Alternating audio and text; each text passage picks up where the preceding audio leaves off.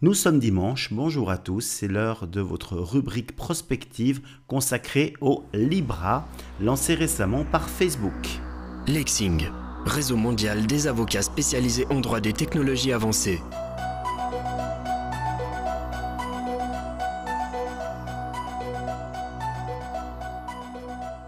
Voilà, nous allons parler de Libra aujourd'hui. Libra, donc, qui sera traité dans le cadre de la rubrique Futurisque, qui fait suite à un article publié dans l'Antipresse et dont le but est de faire un état des lieux d'une situation actuelle et de d'esquisser l'avenir, un certain nombre de perspectives, d'imaginer ce qui pourrait se produire. Alors nous sommes le 18 juin 2019 à Genève. Tom Shark sirote un mojito au bord de la piscine de l'hôtel de luxe President Wilson à Genève lorsqu'il entend la sonnerie de son téléphone portable se manifester à de multiples reprises et ce durant près d'une minute. Lorsqu'il consulte ce téléphone, il prend connaissance d'une news qui semble captiver le monde. Facebook s'apprêterait à lancer une nouvelle crypto-monnaie intitulée Libra. Il s'agira ni plus ni moins que de concurrencer le Bitcoin et de permettre aux internautes d'utiliser Facebook pour envoyer de l'argent ou faire des achats. Un portefeuille virtuel lui-même, Calibra, permettrait quant à lui de gérer ses fonds en Libra. Nul besoin d'avoir étudié à Harvard pour comprendre que cette crypto-monnaie pourrait jouer un rôle de contre-pouvoir face aux banques centrales, respectivement concurrencer tous les acteurs du secteur financier qui n'y participeraient pas. Mais il y a plus en ce sens que cette monnaie sera gérée depuis la Suisse, ce qui ne manque pas de provoquer aux États-Unis notamment une inquiétude palpable. Le Congrès craint en effet un déséquilibre du système financier mondial et, in fine, une rivalité exacerbée avec le dollar. Tom est circonspect il s'interroge sur le choix de la Suisse et de la forme juridique de l'association pour le lancement de ce projet pharaonique qui réunit déjà de nombreux acteurs des secteurs du commerce électronique, des technologies, des télécommunications et bien évidemment de la finance. Il subodore donc une stratégie en deux étapes visant à sonder le marché puis à adapter le projet en fonction des critiques qu'il aurait suscitées. Dans les jours suivants, c'est une véritable tempête contestataire qui se lève. Régulateurs, politiques, économistes, citoyens se manifestent en arguant de griefs divers et variés qui permettent de comprendre que le lancement de cette nouvelle crypto-monnaie ne sera pas une sinécure. Même le préposé fédéral à la protection des données et à la transparence de la Suisse, d'ordinaire si précautionneux, s'est joint à la vindicte et réclame des explications en termes de protection des données. David Marcus, la tête pensante helvétique de ce projet, l'homme à qui tout avait réussi, devrait se transformer en magicien pour éviter un emballement frénétique synonyme de mort subite du projet.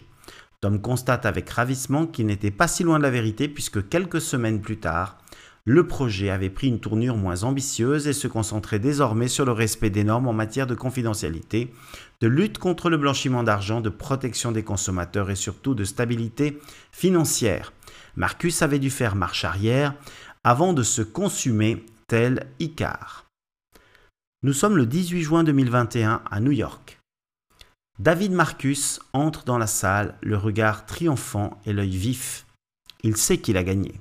Le projet Libra est désormais sur les rails et rien ni personne ne pourront l'arrêter. La stratégie de déploiement massif dans les pays en développement a parfaitement fonctionné. Si les téléphones sont dans toutes les poches, nombreux sont ceux qui ne disposent pas d'un compte bancaire. Facebook y a vu une opportunité en or. Ajoutez à cela des frais réduits au minimum et vous aurez les ingrédients d'une percée historique.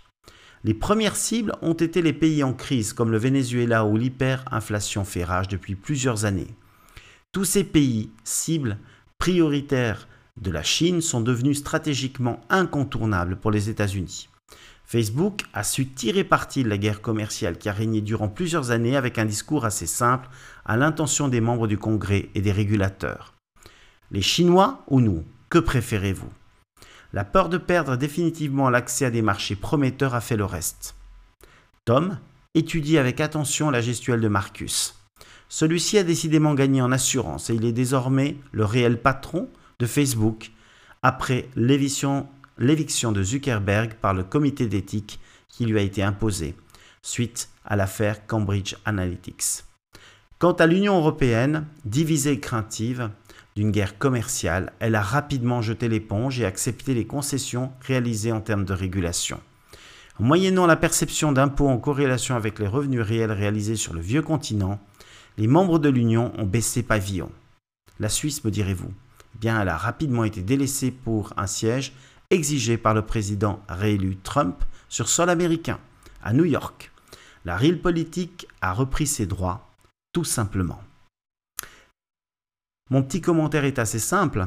Facebook ambitionne de privatiser des secteurs régaliens comme la monnaie et la preuve de l'identité des personnes.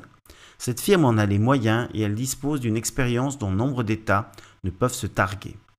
Libra veut séduire le public en lui promettant une crypto-monnaie stable, adossée à des monnaies nationales, ce qui est une innovation importante.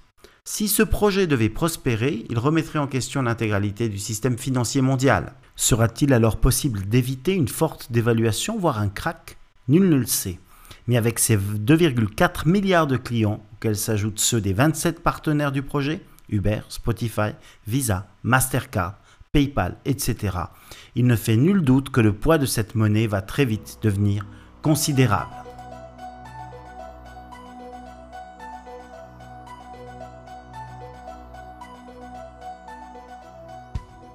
Si ce sujet vous a plu, pas le partager avec le plus grand nombre.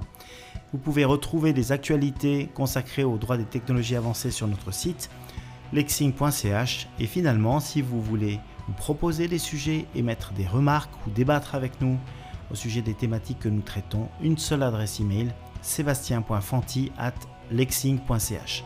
Merci de votre attention.